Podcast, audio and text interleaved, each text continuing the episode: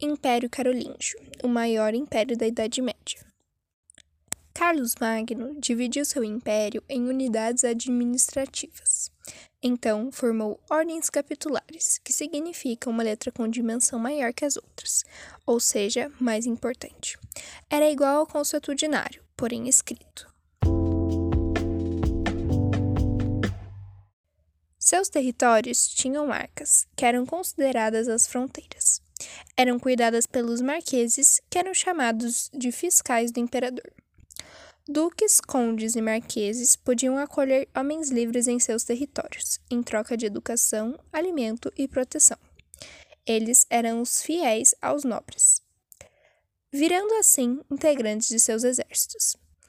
Carlos, após sentir dificuldade em governar, ofertou algumas terras para seu benefício, em troca de fidelidade, prestação de serviços e defensores. Ele incentivou a arte e a leitura, que foi considerado o renascimento carolíngio. Ele também foi muito essencial para a igreja. Seu propósito era dominar todas as terras da Roma antiga, porém não conseguiu. O império, após sua morte e o governo de seu filho, teve seu declínio no governo de seus netos, que disputavam um território que o avô teria conquistado. Para resolver a situação, foi inventado o Tratado de Verdun, que dividiu o império em três: França Oriental, Ocidental e Central. Com a morte de um dos netos, os outros dois enfraqueceram, pois estavam batalhando muito para ganhar o território central.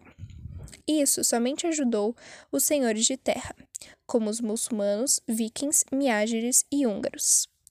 Após a invasão dos senhores de terras, gerou um clima de insegurança que diminuiu o poder e aumentou a quantidade de homens livres.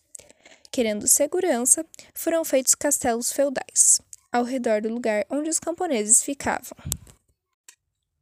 E esse foi meu trabalho sobre o Império Carolíngio. Espero que tenham gostado.